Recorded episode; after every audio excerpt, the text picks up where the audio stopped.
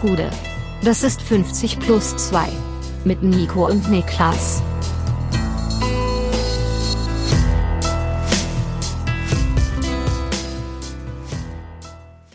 »50 plus 2 Bundesliga-Rückblick, 11. Spieltag. Ist geschafft. Mein Name ist Nico Heimer und bei mir sitzt der Mann, der den Ätna nicht mal in der Top 3 seiner Lieblingspokale äh, Vulkane hatte und jetzt kriegt er die Quittung. Niklas Levinson. Ich habe mich getäuscht. Der Ätna, ähm, Powerful.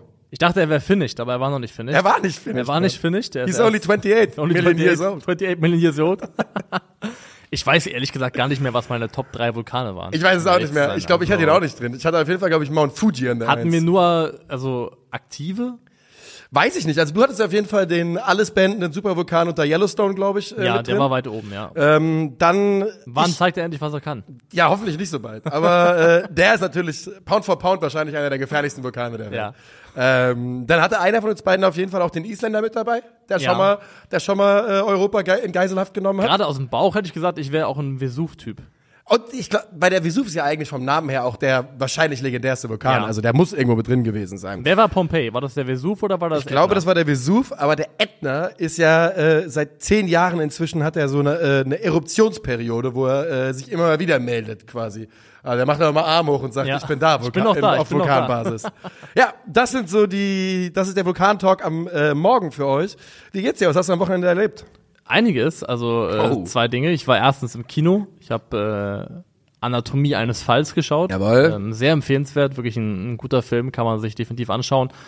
Ähm, vervollständigt für mich immer mehr den Eindruck, dass es insgesamt 2023 nach einigen Dürreperioden endlich mal wieder ein richtig gutes Kino-Jahr war. es war Also ein im, gutes im Kino, Sinne ja. von, dass es auch Filme waren, die jetzt über den äh, die ähm, ja die Massenabfertigung über Marvel etc. hinausgeht. Dafür war es echt ein gutes Jahr in meinen Augen und Gute Ana- Kinoernte. gute Kinoernte. Anat- Anatomie eines Falls zählt da für mich dazu auf jeden Fall. Ja. Ansonsten kann ich sagen, erstmal, wie ist dein Vibe gegenüber Leuten? Also was ist dein Grundgefühl gegenüber Leuten, die für dich ein Paket annehmen in der Nachbarschaft? Ja. Findest ähm, gut?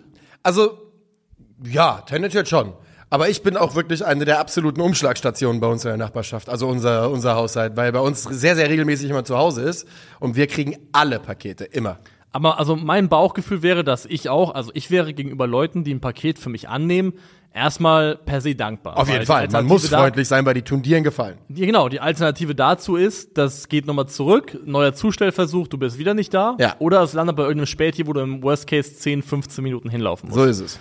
Das mal als, als Vorlauf. Ich habe am Samstag ein Paket bekommen und dabei noch ein Paket angenommen für eine Frau aus dem, nicht aus meinem Haus, aus dem Haus nebenan. Ja. Und Sonntagmittag klingelt's dann. Ich gehe an die Sprechanlage und die Person sagt, ich würde gerne mein Paket abholen. Sage ich, alles klar, ist kein Problem, zweiter Stock, damit die Person weiß, wo sie hin muss. Und danach habe ich an mir runtergeschaut, weil ich kurz überlegt habe, gehst der Person entgegen. Es war kein schweres Paket, das war Ja. echt also ähm, nicht der Rede wert. Ähm, dachte aber kurz, gehst der Person entgegen, habe mir runtergeschaut, gesehen, ich habe nur Socken an und aktuell habe ich keine Hausschuhe. Das ist eine andere Geschichte, aber ich habe aktuell keine Hausschuhe. Und das war ja gestern so ein nasskalter Sonntag und wir haben so ein Steintreppenhaus und ich hatte keinen Bock mit meinen Socken das Treppenhaus runterzulaufen. Finde ich, ist aber auch kein Muss. Also, überhaupt nicht. Hast du dir gesagt, dass du entgegenkommst? Nee. Dann, da gibt's überhaupt keine, dann ist das gar keine, das ist nicht die Ja. Grundlage von irgendeiner, äh, irgendeines Gesprächs oder einer Annahme, dass du dir jetzt entgegenkommst. Ich mache das halt normalerweise, wenn ich Essen bestelle zum Beispiel, dann gehe ich gerne den Leuten ein bisschen entgegen, dass sie nicht ganz hochkommen müssen in den ja. zweiten Stock. Das ist ja okay, das ist ja eine andere Bei Situation. mir auch kein weiter Weg ist, Ja. relativ kurze Etagen. Jedenfalls sage ich das, weil die Frau erscheint dann um die Ecke äh, mit einem Kind auf dem Arm. Kann ich ja nicht telepathisch erahnen, dass die ein Kind auf dem Arm trägt. Ähm, so schnell bist du das Arschloch. mein Gott. Kind, ne? Kinder sind einer der größten ja, Chiefs, die es gibt in der Gesellschaft. Das Kind ist so, glaube ich, so zwei, drei Jahre alt. Und deswegen, glaube ich, auch wegen des Kindes spricht sie zu mir in einem eigentlich sehr freundlichen Ton, weswegen ich im Autopilot war und erst danach kapiert habe, was sie eigentlich zu der mir Inhalt gesagt hat. vergiftet. Weil sie sagt ernsthaft zu mir, gut, dass es nur der zweite Stock gewesen ist, danke fürs Entgegenkommen. Du bist ja nicht entgegengekommen. Genau, das war so eine zynische, ironische Aussage. Hey, hey, hey. Ja, aber Und ich war so im Autopilot, dass ich gesagt habe, ja, gern geschehen, äh, schönen Sonntag noch. Ja. Was sie vielleicht auch gelesen hat als von mir zurück ironisch-zynische Antwort. Ja. Aber als ich dann reinkam nach Hause oder zu Hause dann die Tür zugemacht habe, je mehr ich drüber nachgedacht habe, desto wütender wurde ich.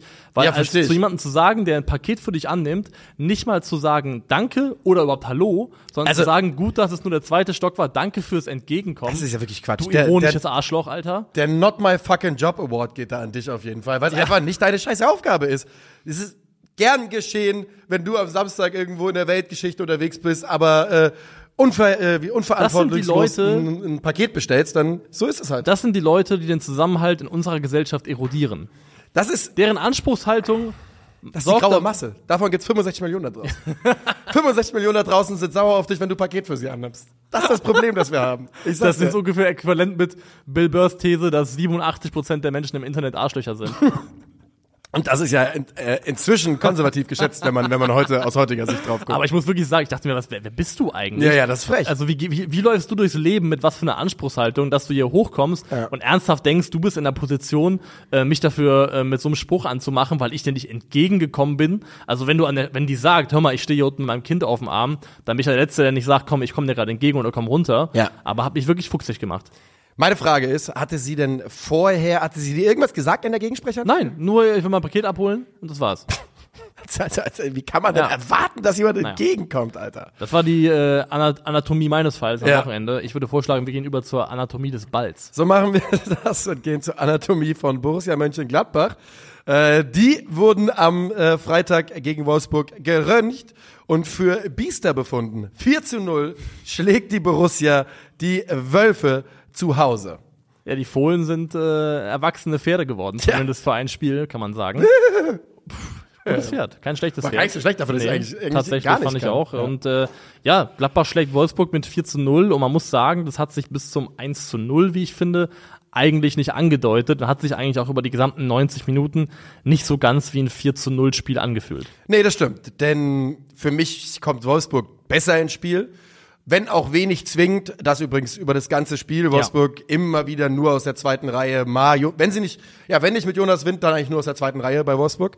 Ähm, und ich fand's auch, es ist ein bisschen ein seltsames Spiel, weil Gladbach trifft dann, trifft dann zum 1 zu 0, wir reden gleich noch ein bisschen ausführlich drüber, hat dann so drei Minuten, fünf Minuten, zehn Minuten die, die, das Heft in der Hand, lässt wieder ein bisschen locker, trifft direkt vor der Pause zum 2-0, übernimmt wieder ein bisschen und so zieht sich das so ein bisschen durch das Spiel durch.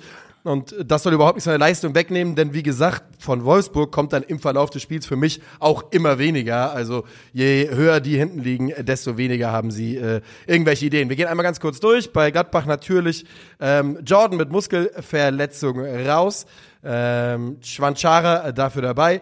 Und ein Gumo ist außerdem raus, dafür Kone. Und bei Wolfsburg, deswegen habe ich mir nämlich aufgeschrieben, fünf Veränderungen. Perwan, Lacroix, Swanberg, Meyer und Czerny alle raus. Castells, Rogerio, Arnold, Kaminski und Thiago Thomas drin. Und das 1 zu 0 machen aber die Gladbacher.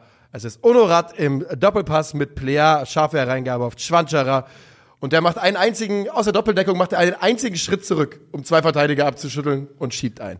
Ja, die ganze, also in der ganzen Sequenz sieht die Wolfsburger Defensive nicht gut aus. Also es war ja, also Alassane Player hat wieder viel das gemacht, was er generell für Gladbach mehr und mehr macht, sich immer wieder fallen lassen Ja. ins, ins Mittelfeld und da halt richtig schön Zehner inzwischen fast. ja, ne? Also- Zehner, falscher Neuner, wie auch Ja. immer man das nennen möchte. Also hat sich da echt extrem gewandelt inzwischen. Und damit ist Wolfsburg über das gesamte Spiel eigentlich richtig, nicht richtig klargekommen äh, mit der Positionierung von Alassane Plea und da, wie er sich in den Räumen bewegt hat. Weil im Vorlauf des 1 zu 0 kommt erstmal ein Ball von Skelly ins Zentrum auf Reiz, der total frei ist weil da Astaf Rangs, statt rauszuschieben und dann mit der gesamten Kette auch nachzurücken, ähm, in der, quasi in der letzten Reihe hängt. Astaf Rangs hängt da in der letzten Linie mit seinen Verteidigern und kommt nicht raus auf, äh, auf Reiz, was in dem Fall bedeutet, Reiz kann ohne Gegnerdruck einen Ball kriegen und dann verlagert Gladbach zweimal die Seiten. Und Rangs verharrt halt weiterhin in dieser Position und die Wolfsburg kommen nicht mehr zurück in die entsprechende Ordnung. Deswegen dieser Doppelpass, den du eben angesprochen hast, von Player und Honorar, den verteidigen letztendlich Astav Rangs, der eigentlich ein zentraler Mittelfeldspieler ist, und Kaminski, der ein Außenbahnspieler ist. Und Rogerio, der nominelle Linksverteidiger, hängt irgendwo im Niemandsland im be Zentrum, wo er keinerlei Beitrag äh, leistet. Ähm, also da hat Astav Rangs einfach in meinen Augen hätte viel früher rausgemusst, da schon auf Reiz und da kommt einfach Wolfsburg nicht mehr in die Ordnung zurück.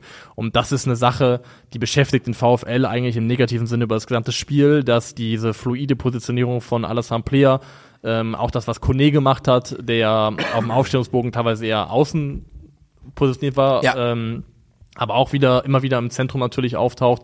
Damit ist Wolfsburg wirklich nicht gut zurechtgekommen. Asta Franks bleibt noch ein Thema. Der wird hier noch bei ein, zwei anderen Treffern nicht unbedingt mit Schuldzuweisung, äh, aber wird zu erwähnen sein. Und ich habe es mir auch aufgeschrieben, dieses, was Player und äh, Schwanzara da gemacht haben, hat mir wirklich sehr, sehr gut gefallen. Player hat sich zwisch zwischenzeitlich brutal tief fallen gelassen, also so richtig, richtig tief, äh, bis tief ins Mittelfeld rein. Und in der zweiten Halbzeit haben sie damit angefangen, dass dann auch Schwanzara sich hin und wieder hat fallen lassen und Player dafür vorne besetzt hat. Und als das dann passiert ist, war Wolfsburg phasenweise wirklich vor großen, großen Problemen. Da kamen sie gar nicht mehr hin, äh, hinterher. Aber das 2 zu 0, ähm, ich glaube, da müssen wir erstmal drüber reden. Ja. Und das kann man relativ kurz ähm, abhandeln, ist Castells mit einem katastrophalen Pass direkt auf Rocco Reitz. Der bleibt ganz cool. Player mit dem Off-Ball-Screen gegen den, äh, gegen Asta Franks. Und äh, dann steht es 2 zu 0 für die Gladbacher. Ja, also man muss sagen, Reiz antizipiert den Pass, finde ich sehr, sehr gut. Weil, also sie stehen eigentlich, das Ja. hat auch, das hat Gladbach gegen den Ball gut gemacht. Sie haben äh, Arnold und äh, Franks, wenn sie vor der Abwehr positioniert waren, immer in Manndeckung genommen eigentlich. Da waren äh, Kone und Reiz sehr mannorientiert auf diesen beiden Spielern drauf und aus dieser Manndeckung heraus antizipiert dann Reiz auch eben diesen sehr, sehr schlechten Pass von Castells und daraus entsteht das 2 zu 0. Ähm, also macht das sehr, sehr gut und Rocco Reitz generell äh, sp spannende Entwicklung. Also Ja. ganz, also aktuell ist definitiv Florian Neuhaus für mich in der Mittelfeldhierarchie klar dahinter. Müssen wir nicht drüber reden. Ja. Bin, ich, bin ich komplett bei dir. Und ähm, Rocco Reitz bringt halt einfach auch eine, bringt halt eine Dynamik mit, die Neuhaus A nicht hat und ein, der ist halt einfach viel giftiger. Das gefällt mir halt wirklich Ja. gut an ihm, dass er einfach so eine, so eine nicht aufgeben, immer, immer dranbleiben äh, Mentalität Und hat. es fehlt ihm trotzdem nicht an technischer Finesse. Oh, er macht das ja auch dann im, im Zuge des Tores echt gut. Ja. Und Bleibt auch was die, super cool. was die Wolfsburger eigentlich versucht haben, gerade in der ersten Halbzeit auch, ist, dass Arnold entweder zwischen oder neben die beiden Innenverteidiger gegangen ist und dann quasi einen Dreieraufbau kreiert hat, um da so ein bisschen auch der Manndeckung zu entgehen. Und es gab, ich habe mir einige aufgeschrieben, äh, an verschiedenen Stellen echt gute Gelegenheiten, wo Wolfsburg mit einem vertikalen Pass äh, Gladbach hätte in Bedrängnis bringen können, aushebeln können, wo der Pass aber einfach nicht kommt. Das ist ein Thema, das zieht sich ein bisschen durchs Wochenende, weil bei Dortmund gab es ähnliche Situationen.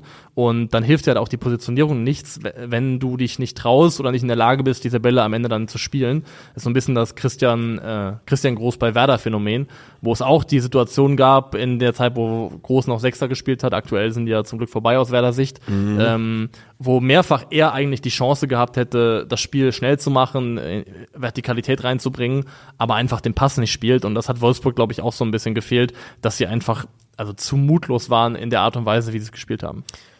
Ja, lass uns, lass uns das Spiel abhandeln und dann noch vielleicht kurz über Wolfsburg reden, denn die Entwicklung beim VfL ist natürlich katastrophal nach einem guten Saisonstart. Ja.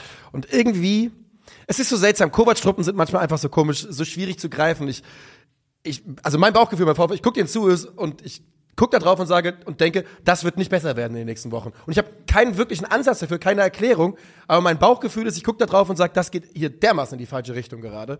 Ähm, aber lass uns erst mal beim Spiel bleiben, denn der VfL, und in diesem Fall meine ich den VfL Borussia Mönchengladbach, ist ja noch nicht fertig. Der starke Onorat trifft in Halbzeit zwei nach einer Ecke, die kommt über Umwege bei, äh, zu ihm.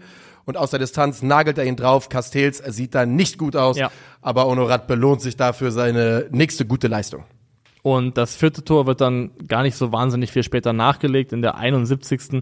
Es ist Alassane Player, der sich dann ebenfalls für eine sehr gute Leistung mit seinem Treffer belohnt. Aus perfekter Zehnerposition. Perfekter Zehnerposition. Und ähm, Asta Franks läuft hinterher. Das ist, da, so, da machen wir Full Circle.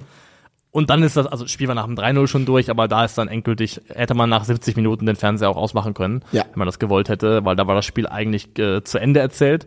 Und ähm, also Gratulation an Gladbach für einen in dem Ergebnis überzeugenden Sieg mit auch hier wieder in, in Phasen und Momenten echt guten Ansätzen. Vor allem habe ich das Gefühl, dass da auch in der Offensive was zusammenkommt, dass ihn dieser extrem formstarke Alassane Player extrem gut tut. Und jetzt stand jetzt ist es erstmal Platz neun nach elf Spieltagen. Ich finde, damit kann man sich erstmal arrangieren für das, was es zwischenzeitlich war. Genau, ich, ich glaube, damit muss man sich auch engagieren, denn genau, genau wie du es gerade sagst, man wusste, ich sag mal bei Spieltag 5, 6 irgendwie, das ist es, ich habe jetzt nicht nachgeschaut, sondern das ist jetzt ins Blaue gesprochen, wusste man nicht so genau, geht das hier vielleicht in den Abschießkampf diese Saison? Also müssen Ja. wir, haben wir hier so richtig Probleme. Und jetzt hat man auch mit Wolfsburg natürlich eine Mannschaft geschlagen, bei denen es zu eben jenem Zeitpunkt eher aussah wie wir gucken mal nach Europa etc.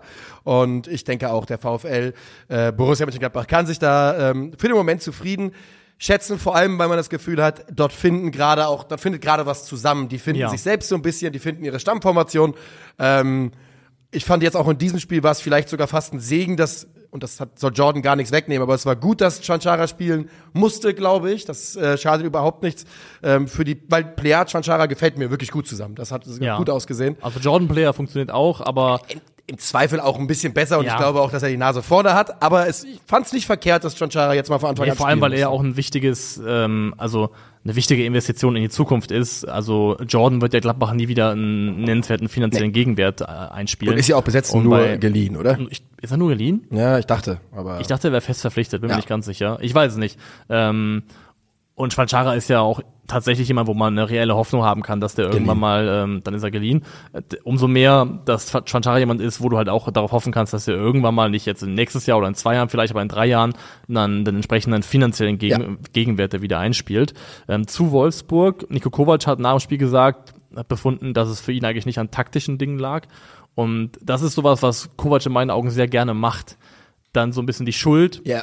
also auch wenn er es nicht direkt ausspricht, von sich Ja, wegweisen. ja, weil- und in dem Fall finde ich es sogar unzutreffend, weil dieses 4-4-2, 4-2-4, was Wolfsburg gegen den Ball gespielt hat, war in meinen Augen eigentlich ein konstantes Mismatch in der, also numerisch und auch von den Positionierungen her, weil Gladbach sehr oft eigentlich mit drei aufgebaut hat, also Skelly, Elvedi und ähm, wer war der dritte Innenverteidiger bei Gladbach? Ähm, Wöber. Skelly Elvedi Wö- Elvedi Wöber letztes Jahr nach vorne geschoben und mit Kone, Weigel, Reiz drei davor hatte. Und äh, ich hätte es sinnvoll gefunden, wenn Wolfsburg zum Beispiel früh im Spiel oder zumindest zur Halbzeit schon einen dritten zentralen Mittelfeldspieler bringt. Denn das war für mich nämlich auch der, eine der ganz großen, der ganz großen Themen, dass sie da halt eindeutig äh, outnumbered waren. Ja. Und dass sie, das war ja nach so 25 Minuten, hätte man allerspätestens mal drauf gucken können und sagen müssen, das ist ein Problem hier. Genau das. Und ähm, das hätte ich mir gewünscht, dass man da vielleicht früher wechselt und dann dementsprechend da auch sich anpasst, vielleicht im 4-3-3 gegen den Ball Ja. spielt, um dann diesen Aufbau entsprechend leichter matchen zu können von den Und so, hat, so ist er ja in die Saison gegangen. 4-3-3 war ja die ersten zwei, drei Spieltage genau das, was Wolfsburg Ja. mit Erfolg gespielt hat. Und Stand jetzt würde ich sagen, ist Nico Kovac ganz klar angezählt. Ja. Also das ist äh, Letzter Sieg vom 30.09., das ist Spieltag 6 gegen die Eintracht, seitdem 3-1 gegen Ja. Stuttgart verloren, 1-2 gegen Leverkusen, 3-2 gegen Augsburg, 2-2 gegen Bremen und 0-4 gegen Gladbach. also er ist für mich auf jeden Fall reingerutscht in die Top 3 der aktuell am meisten gefährdeten Trainer Ja. der Bundesliga. Wahrscheinlich. Passiert halt bei Wolfsburg immer alles heimlich still und leise so ein bisschen. Ja. Ne? Aber ja, du hast vollkommen recht. Also ähm, über einen Monat sieglos jetzt der VfL und für Gladbach ein wichtiges, wichtiges Ding. Ähm, Gratulation an dieser Stelle. Wir gehen weiter, oder? Ja. Wohin? Das ist jetzt die große Frage. Wir gehen einfach dahin. Komm, wir gehen dahin. Bayern gegen Heidenheim. Das ist das Spiel, das bei Bundesliga.de als nächstes geführt wird. Also gehen wir auch dahin. Musiala, Goretzka raus, äh, Müller und Pavlovic rein. Pavlovic mit seinem Bundesliga-Startelf-Debüt. Außerdem Leimer drin. Tuchel hat die Worte wahr gemacht, Alex aus der zweiten spielt. Alex aus der zweiten spielt und nicht nur er spielt, Buna aus der zweiten spielt auch und bei dem wussten wir nicht, was nochmal passieren wird. Buna Saar mit seinem ersten Bundesliga-Startelf-Einsatz seit April 21 und Serge Gnabry zurück. Die Bayern also mit der ganz großen Rotation und das konnte man Lebt denn der wahrscheinlich alte auch Serge erwarten. Gnabry noch, Serge Gnabry noch. Ja, er Spielt ja. noch. Er, er spielt auf jeden Fall. Ähm, und die Heidenheimer haben nach der 2 zu 0 Sieg gegen Stuttgart nur ein bisschen defensiver umgestellt. Föhren, Bach für Beck. Und trotz Rotation geht erstmal alles seinen Gang. Es dauert 14 Minuten, bis Harry Kane den Ball mit Rücken zum Tor kriegt, aufdreht und komplett trocken verwandelt. Da hat er vielleicht dann am Ende, also da, da kann ihm jemand, wahrscheinlich muss ihm jemand da direkt am Rücken kleben, aber es ist wirklich trotzdem reinste Stürmer-DNA, die er da an den Tag legt. Das ist ein Tor in der Qualität, wo ich niemandem Vor Vorwurf machen Ach so, möchte. der dreht sich Also- auf der Stelle um und nagelt das Ja. Ding einfach rein. so solche Tore schießt jemand, der nach elf Spieltagen 17 Treffer auf dem Konto hat. Das ist einfach leider die Realität dann. Früher hätte man, glaube ich, Sicht. Gerd Müller-Vergleich aufgemacht an der Ja. Stelle, weil das war ein typisches Gerd Müller-Tor. Diese Art der Drehung, sofort der Abschluss, definitiv. Also 100 Prozent, das Spiel läuft total nach Plan für die Bayern, weil sie ja auch noch in der ersten Halbzeit, äh, kurz vor der Pause, ebenfalls in Person von Harry Kane wieder schnürt er seinen Doppelpack, das zweite Tor nachlegen nach einem Eckball, ist er da wiederum relativ sträflich frei. Komplett frei. Niemand bei ihm. Wiederum bei ihm. vorgelegt von Leroy Sané, muss man auch wieder sagen. Beide Tore, Leroy, Ja. äh, Assists von Leroy Sané. Wir, also kann man sagen, wir haben ja bei Kickbase die Konstellation, dass du Kane hast Ja. und ich habe Sané. Und es ist, ich habe das Spiel, ich habe äh, Stuttgart Dortmund im Einzelspiel geschaut, Ja. der Konferenz und mit einem Kollegen zusammen, äh, Stadtkonferenz und ein Kollege hat mir immer die Updates gegeben und jedes Mal, wenn er gesagt hat Tor Kane, Ja. ist mir erstmal das Gesicht so ein bisschen entglitten Und da habe ich mir gefragt, wer hat's vorbereitet? Und mich jedes Mal gefreut, Immer wenn es lieber. Sané ist. Ja, also das, das hilft Also mir so ein man bisschen, kann da wirklich ja. sagen, wir gleiten auch ziemlich im Gleichschritt durch die Liga seit drei Spieltagen. Ja, ne? ja, wir sind, äh, also letzte Woche hast du mich um 20 besiegt, jetzt bin ich. Es ist noch nicht end endgültig ausgezählt, statt jetzt 20 vor dir. Also mal gucken, mal gucken. Es ist sehr spannend auf jeden Fall. Aber spannend sah dieses Spiel eben zur Pause nicht aus. Die Bayern haben es eigentlich gut kontrolliert. Ja. Gehen mit den 2 zu 0 in die Pause. Und also Heidenheim hatte da in, dem, in der ersten Halbzeit drei Abschlüsse, von denen ka eigentlich kaum einer nennenswert war. Sie hatten diesen einen Angriff über ähm, Tim Kleindienst, wo dann der Abschluss nicht sonderlich gefährlich Stimmt, ist, stimmt, der aber, recht, der ja. aber zumindest so mir der zumindest zeigte, dass wenn du das spielst wie Darmstadt in der ersten Halbzeit in der Allianz Arena, Ja. als, als sie dann 8-1 baden gegangen sind. Ähm, also wenn du es super direkt nach Ballgewinn äh, umsetzt, äh, ausspielst, dann kommst du dir zu Abschlussmöglichkeiten. Das war zumindest mal das Positive, was äh, die Heidenheimer da, glaube ich, mitnehmen konnten. Und in Halbzeit zwei ja, ähm, kommen sie dann zurück. Dazu muss man erstmal sagen, dass zum Beispiel Leroy Sané zwei große Chancen noch liegen gelassen hat und äh, Harry Kane Ja. eine große liegen gelassen hat.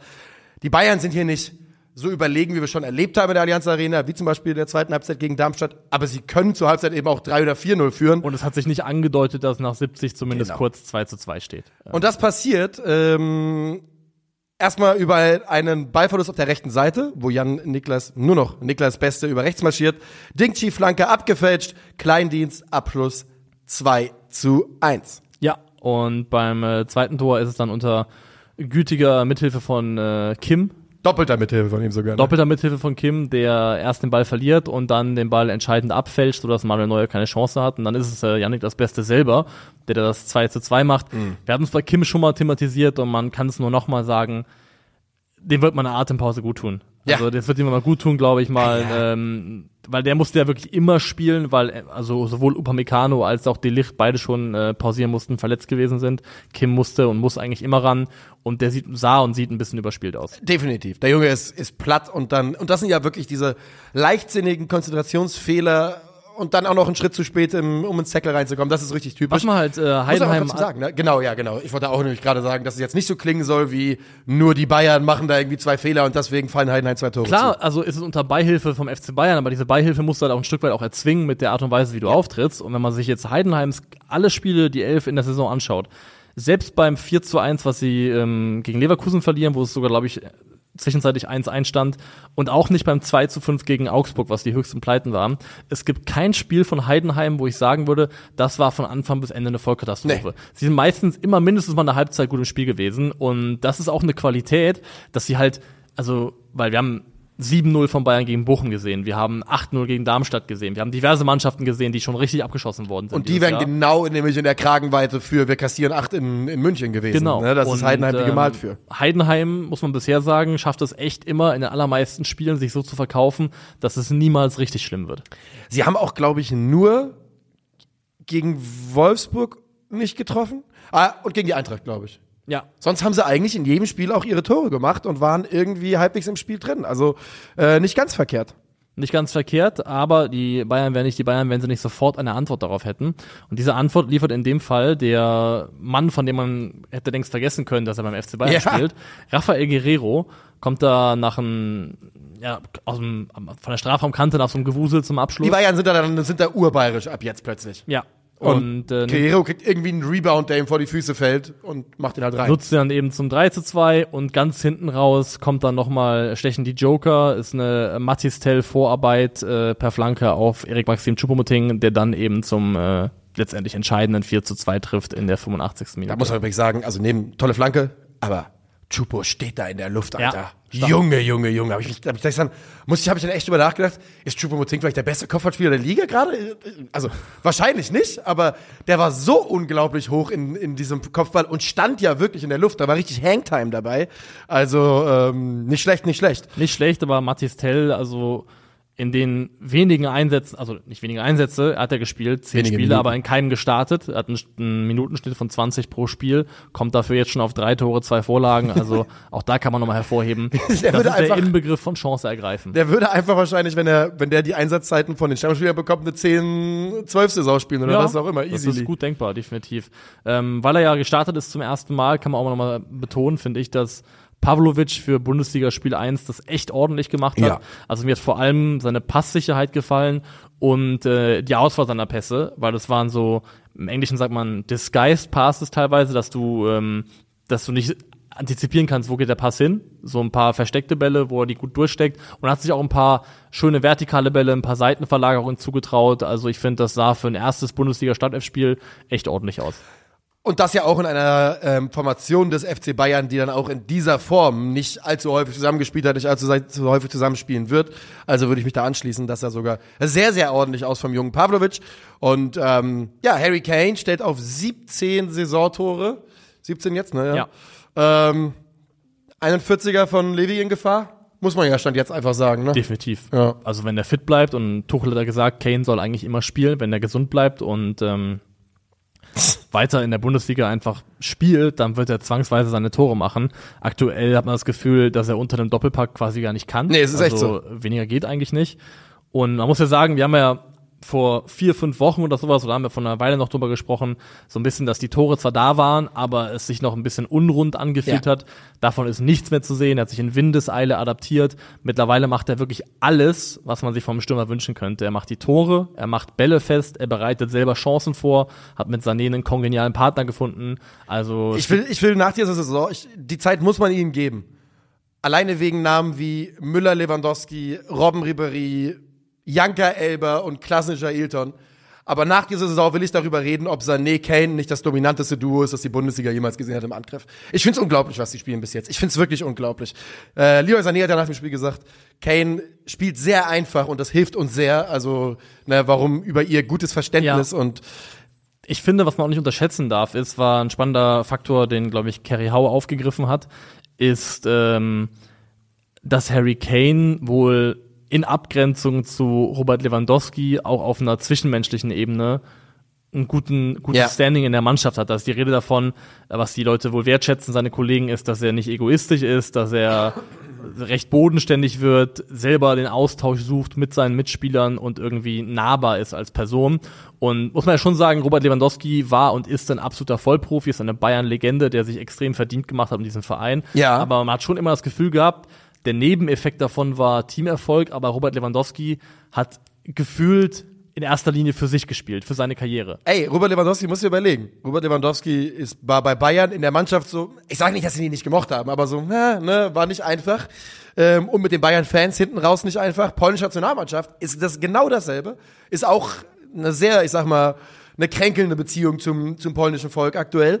Der muss echt so ein bisschen aufpassen, dass, er dass er nicht zu sehr, ich sag mal, mit äh, wie der Elefant im Porzellanladen auf, der- auf der anderen Seite geht er halt auch aus seiner Karriere raus und sagt, hier 750 Profitore, haltet alle euer Maul. Ja, also Ähm, er ist ein ja Alltimer im Sturm, definitiv. Das ist er 100 Prozent, aber ich finde halt, und ich kann mir das vorstellen, weil Harry Kane wirkt tatsächlich einfach, ja, er wirkt nahbar, er wirkt wie ein ähm, harmonischer Teamspieler und Robert Lewandowski, wie gesagt, ist vielleicht, ich, in dem Fall meine ich den Begriff gar nicht abwertend, ist der, das englische Wort ist das schöner Mercenary. Das ist einfach jemand, der Mhm. Söldner, ist halt ähm, Ist Söldner, genau, Ja. Söldner, aber Söldner ist so negativ besetzt, das meine ich in dem Fall gar nicht. Aber Lewandowski ist halt einfach jemand, den kannst du, dem haben, hast du sehr viel Geld gegeben und der hat halt geliefert. Aber es ist schwer gewesen, finde ich, Robert Lewandowski zu lieben. Und ich glaube, Harry Kane ist auf einem Weg, sehr, sehr schnell äh, in die Herzen der Bayern-Fans äh, sich reinzuspielen, Oh ja. auf eine Art und Weise, wie es Lewandowski, glaube ich, abseits seiner sportlichen Leistung nicht so richtig gelungen ist.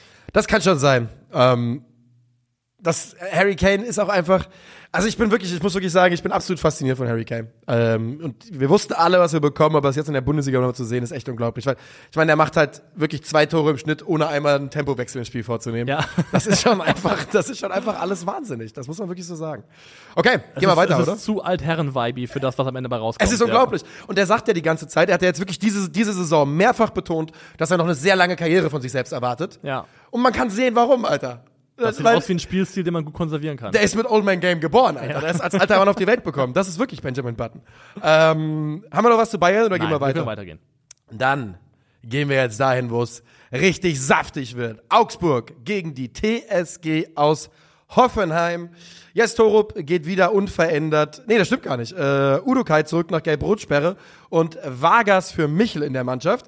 Und auf der anderen Seite bei der TSG kommt Bebu für Sko, weil er angeschlagen ist in den Kader. Und, Und- die Augsburger kommen besser rein.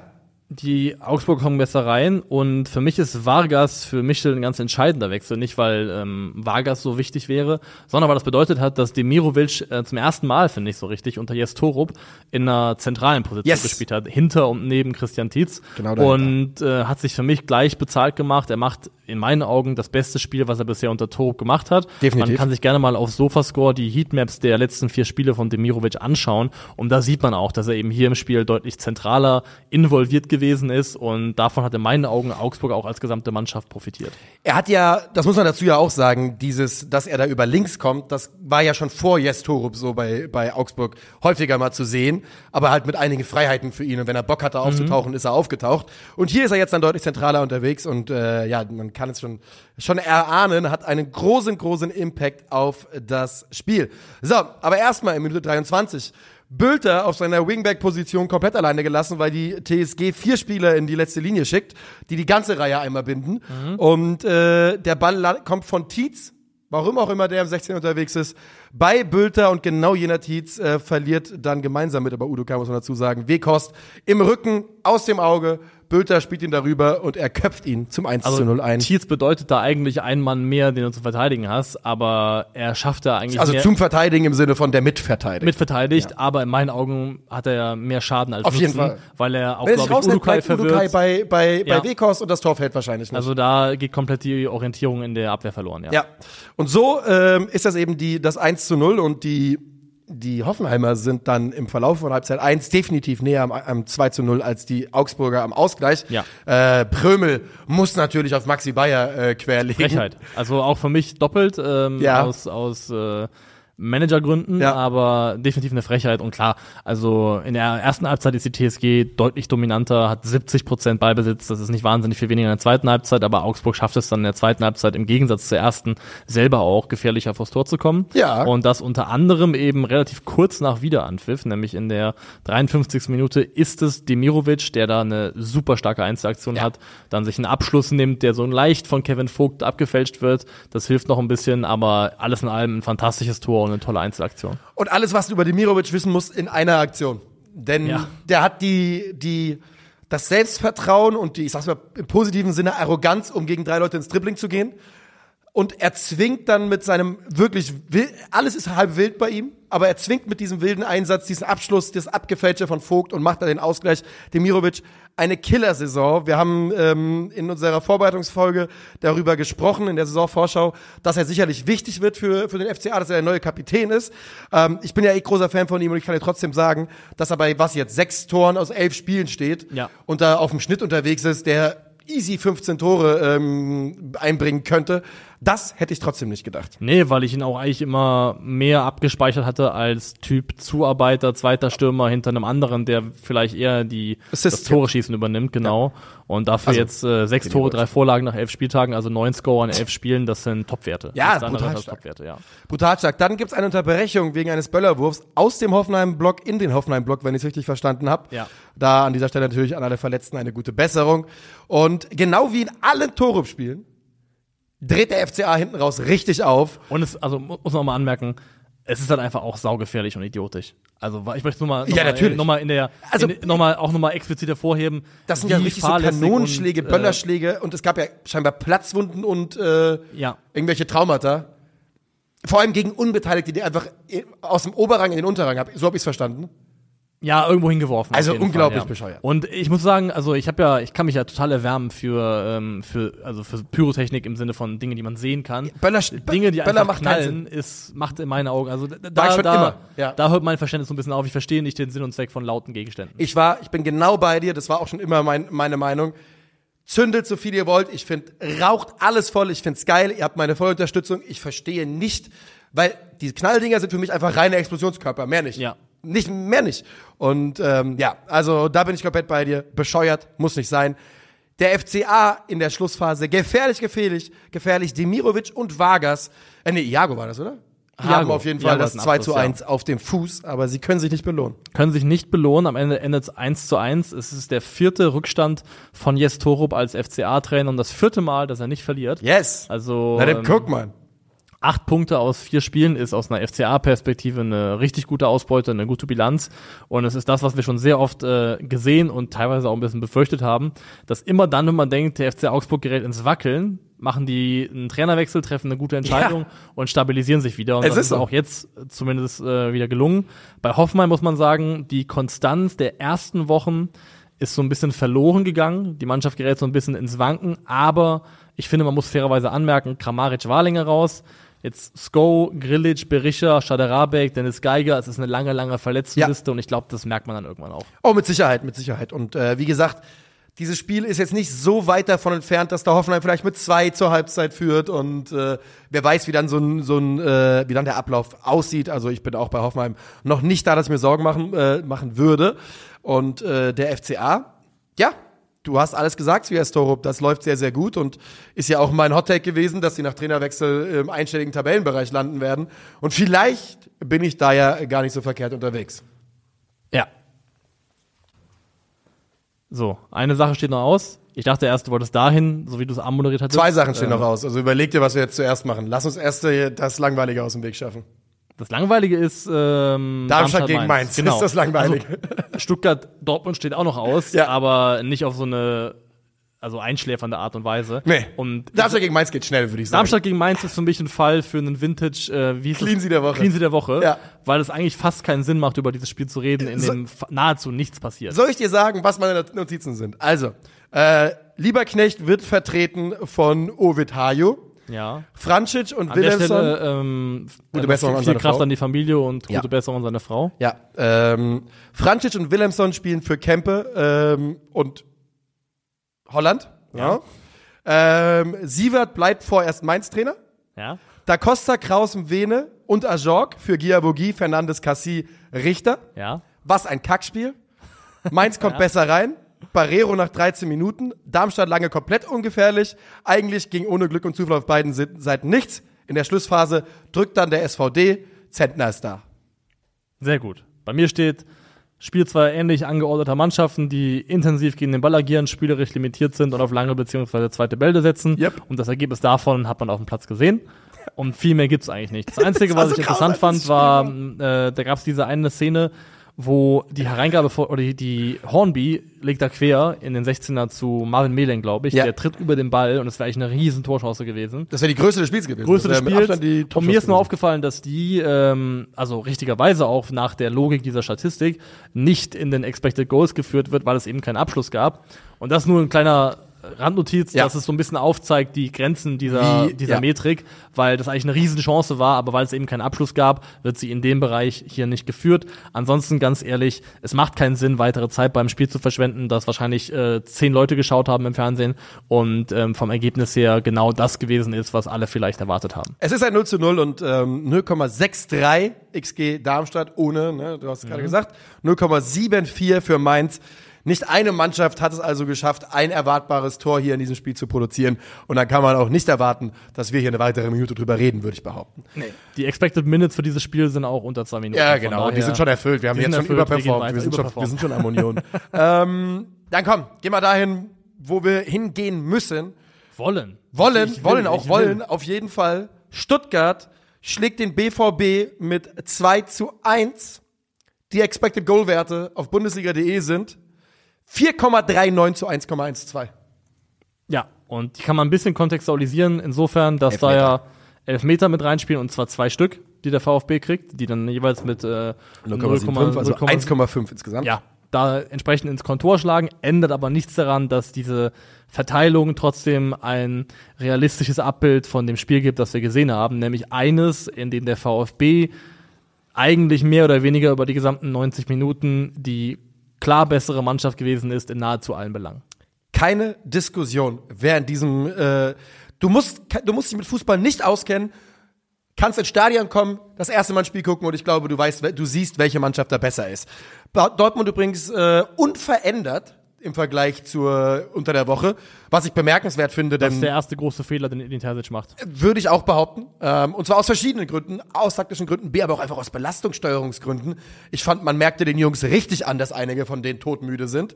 Ähm, und von auf der anderen Seite Mittelstädt, Millau und Leveling drin, statt Rouen, Jong und Silas. Ähm, und Stuttgart von Anfang an so aggressiv gegen den Ball. Äh, Im Pressing, im Gegenpressing machen sie Dortmund das Leben zur Hölle. Und nach zehn Minuten schlägt sich das in einen Elfmeter nieder. Kobel nach einem Steilpass von Anton genau durch die Schnittstelle äh, räumt er Undaf ab. Also Anton war für mich generell also monumental gut in dem Spiel und was ich bei ihm so bemerkenswert finde, dass er ein sehr guter Verteidiger ist, das war schon lange klar aber die Qualität, mit der teilweise jetzt eher auch so Schnittstellenpässe aus der Defensive herausspielt, die überrascht mich dann trotzdem so ein bisschen. Und das ist auch etwas, was sie mehrfach versucht haben in dem Spiel, den zentralen Raum zu öffnen und dann diagonal flach dann in die Tiefe zu kommen. Und mehrfach geschafft haben. Und mehrfach geschafft haben. Also das hat ähm, gut funktioniert, gerade diese gegenläufigen Bewegungen, die dann vorne beim VfB in der Offensive stattfinden, wo dann die Dortmunder Abwehr so ein bisschen durcheinandergewirbelt wird mit. Und ja, der Ball wird vorbeigelegt an Kobel, er trifft ihn dementsprechend korrekterweise einen Elfmeter. Ja. Und gelbe Karte, weil er eben eine Torschuss verhindert. Diesen Elfmeter nimmt sich dann Chris Führig gegen seinen Ex-Club, muss man ja sagen. Ja. Ähm, ist ja ein ehemaliger Dortmunder, auch wenn es mittlerweile recht lange her ist. Und im Tor steht Kobel, ein Ex-Stuttgarter. Ex-Stuttgarter. Und Führig vergibt. Und er vergibt damit, glaube ich, den vierten Dritten in Folge. Dritten in Folge. Ja. Seit, seit Girassi verletzt raus ist, wird beim, äh, wird beim VfB verzweifelt der Schütze gesucht. Man hat ihn gefunden. Girassi. Girassi. Ja. ähm, übrigens, kleine Side Note, am Nach wer, wer, sich fragt, warum Atakan Karasor wenige Tore in der Bundesliga macht, kann sich gerne den Nachschuss von Elfmeter nochmal anschauen. Er versucht einen Volley zu nehmen, der ja. straight up zur Flanke wird. Ähm, und das ist einfach nicht seine Kernqualität. Die Dortmunder allerdings bleiben danach erschreckend. Hummels und Schotterberg haben da diese eine Situation, wo sie sich gegenseitig den Ball irgendwie abjagen, von der Schulter vom einen zum, ja. auf die Brust vom anderen und zu Undaf.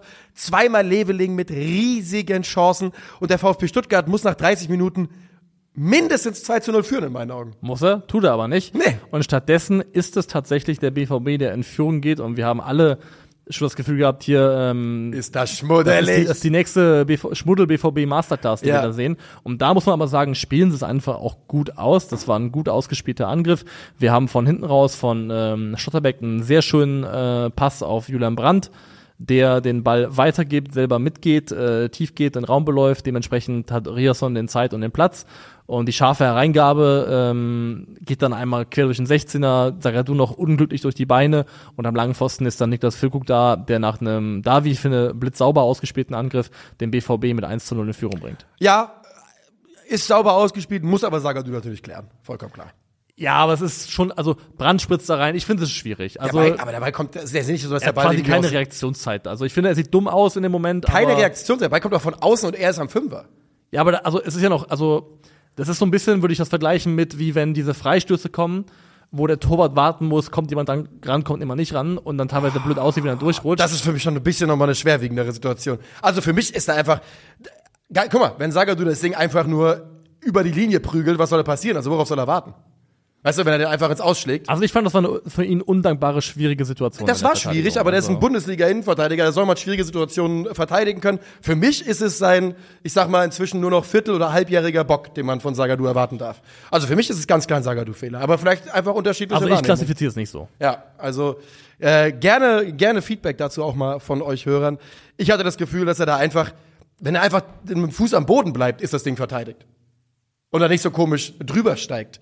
Naja. Ich sage ja, es sieht dumm aus. Ich glaube nur, dass es eine schwierigere Aufgabe war, als es vielleicht den Eindruck machte. Jedenfalls Schwierig geht, der, bestimmt. geht der BVB in Führung und äh, Stuttgart, muss man sagen, zeigt dann in dem Fall sowohl spielerische Qualität als auch, als auch Charakter, denn man muss überlegen, wieder ein Elfmeter verschossen, dritter in Folge. Sie gehen in Rückstand nach einem Spiel, ja. wo man eigentlich sagen muss, Stand jetzt, sie müssten eigentlich führen. Gegen eine Mannschaft, von der man weiß, dass sie in den letzten, dass sie schwierig sind, wenn sie in Führung liegen. Ja, und sie lassen sich davon aber nicht beirren und schaffen dann tatsächlich noch vor der Pause den Ausgleich in Person von Dennis Undaff. Genau. Das ist ein super, also ein genialer Pass von Ito. Ja, auf Benzibaini, ähm, der. Äh, ähm, auf, auf Leveling. Auf Leveling, wo Benzibaini nicht so gut aussieht. Ja, und Leveling, tolle zwei Kontakte, legte dann in den Raum rein für Dennis Undaff, der entsprechend auf den kurzen Pfosten äh, flach ja. zum 1 zu 1 abschließt. Aber der Ball von Ito ist überragend. Fantastischer Pass. Und trotzdem auch da wieder die Dortmunder verteidigen Undaf, als wäre das ein, als wäre ein Innenverteidiger, der plötzlich im 16er auftaucht. Den hat einfach, niemand checkt Undafs Lauf, niemand ja. hat ihn auch nur ansatzweise auf dem Schirm. Ähm, Benzebaini sieht nicht gut aus, zieht damit dann Schlotterbeck, Hummels ist zu dem Zeitpunkt ausgewechselt wegen der Verletzung, zieht dann damit äh, Schlotterbeck so ein bisschen raus, dadurch geht dieser Passraum ja auch erst auf, aber insgesamt sieht das wirklich nicht gut aus. Und dann geht's in die Halbzeit und der BVB findet sich an Halbzeit 1 wirklich regelmäßig im 3 gegen 3 Situation, 4 gegen 3 Situation defensiv wieder. Und es geht genau so weiter nach der Halbzeit. Ja, Es geht genauso weiter. geht genauso weiter. Und das ist natürlich eine, das geht natürlich überhaupt Nee, und sie bleiben auch einfach über die Dauer der zweiten Halb- Halbzeit auch die schlechtere, die schwächere Mannschaft. Also wenn man sich nur die zweite Halbzeit anschaut, auch da wieder ist es nicht mehr ganz so eklatant wie in der ersten, aber der VfB hat mehr vom Ball.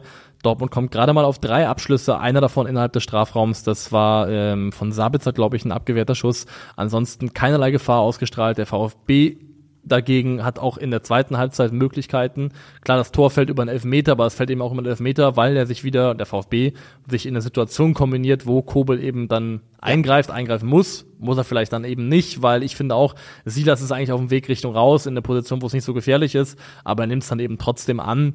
Und Kobel ist der Letzte, dem ich einen Vorwurf machen würde, weil der Grund, warum der BVB überhaupt in diesem Spiel ist bis zu dem Zeitpunkt, ist mehrheitlich Gregor Kobel.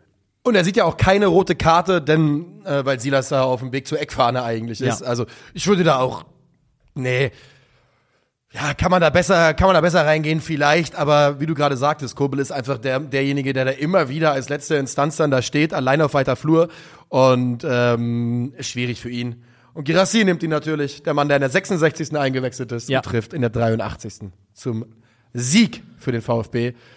Und der BVB, und das will ich einmal ganz klar sagen, der BVB kann sich kann einen Präsentkorb nach Stuttgart schicken und sagen, danke, dass ihr uns nicht mit fünf abgeschossen habt, Ja. Alter. Sie sind wirklich im Ergebnis glimpflich davon gekommen. Ja. Und wir müssen aber, glaube ich, im grundsätzlicheren Bereich über Dortmund sprechen, jetzt im Rahmen dieses Spiels. Vorher noch eine Anmerkung Mhm. Oh ja. zum VfB. Super starke Partie, fantastisch gespielt. Ähm, ich möchte nochmal Angelo Stiller hervorheben. 94% Ja, Passquote, dabei kreierte zwei Chancen, zehn Pässe ins letzte Drittel. Also ich würde mich so weit aus dem Fenster lehnen, zu sagen, wenn Stiller mit der bisher erbrachten Saisonleistung ähm, noch beim FC Bayern spielt, dann ist das, dann ist das Thema Holding Six aktuell vielleicht gar relevant. Ähm, ja, ich dachte, du willst eine Nationalmannschaftscase aufmachen. Das sowieso Der wäre auch Das, interessant. das würde ich sowieso ja, aber dafür muss natürlich Also- Sebastian Hoeneß erstmal irgendwie in den erweiterten Nationalmannschaftskreis als Trainer, ne? Weil wir haben noch keine Sekunde Angelo Stiller funktionierend gesehen ohne Sebastian Hoeneß. Das stimmt, ja. Aber ich bin komplett bei dir. Ähm, wir, waren, wir waren Stiller, wir haben ihn sehr gemocht in Hoffenheim und wir mögen ihn jetzt sehr in Stuttgart. Wir, man kann ja diese, nochmal, diese Kombination Karasor-Stiller, wo Karasor komplett die Drecksarbeit macht, ohne zu meckern und Stiller wirklich äh, damit die Räume schafft, das ist eine, eine der besseren Doppelsechsen, die wir in der Liga haben. Ganz einfach. Definitiv. Ganz einfach. Okay, lass uns über den BVB reden und über das, was Hoffnung macht und das, was vielleicht keine Hoffnung macht. Was keine Hoffnung macht, ist ja zum Beispiel immer, wenn dein Starstürmer den Trainer öffentlich kritisiert. Das ist kein gutes Zeichen. Nö. Das hat Niklas Füllkrug sehr deutlich getan. Wir hatten hier nicht den perfekten Ansatz gehabt, um dieses Spiel heute zu spielen. Stuttgart hat es ein bisschen anders gespielt als sonst. Damit haben sie uns vor eine Riesenaufgabe gestellt. Man merkt einfach, das muss man leider so ehrlich zugeben, dass wir gegen viele gute Mannschaften unsere Grenzen aufgezeigt bekommen. Da muss man einfach auch mal zugeben, dass diese Mannschaft aktuell vielleicht ein 2-1-Ergebnis besser ist als wir, obwohl wir meiner Meinung nach das Material haben, um besser zu sein. Und äh, der BVB hat dann im Nachgang direkt versucht, so ein bisschen Schadensbegrenzung zu betreiben. Also erstmal hat Edin Terzic Ja, zurückgefeuert quasi und gesagt, das Problem der Mannschaft sei, dass sie die Dinge danach am Mikrofon klären würde und nicht auf dem Platz. Genau, wir lassen es so auf dem Platz liegen und äh, gehen dann danach ins Mikrofon. Ja. Ei, ei, ei, ei, ei. Okay, machen wir lass, kurz hier Pause an der Stelle, denn lass uns kurz darüber reden. Das ist ein, also, na, Terzic wollte Füllkrug, das ist der Trainer, der ihn geholt hat. Füllkrug, glaube ich, hat sich und das ist dann, spricht dafür, dass beim BVB ein Vakuum. Ich glaube, dass Füllkrug jetzt schon einer der mächtigsten Spieler in dieser Mannschaft ist. Dieses Bild verfestigt sich für mich so. Sprachrohr, ja. Ne? Er ist auf jeden Fall ein Sprachrohr. Ähm, und dieses Sprachrohr scheint den Rückhalt für den Trainer nicht mehr zu geben. Hat ihn jetzt einmal öffentlich angezählt und das ist nichts anderes. Lasst euch nichts erzählen. Es ist nichts anderes, als den Trainer öffentlich anzählen.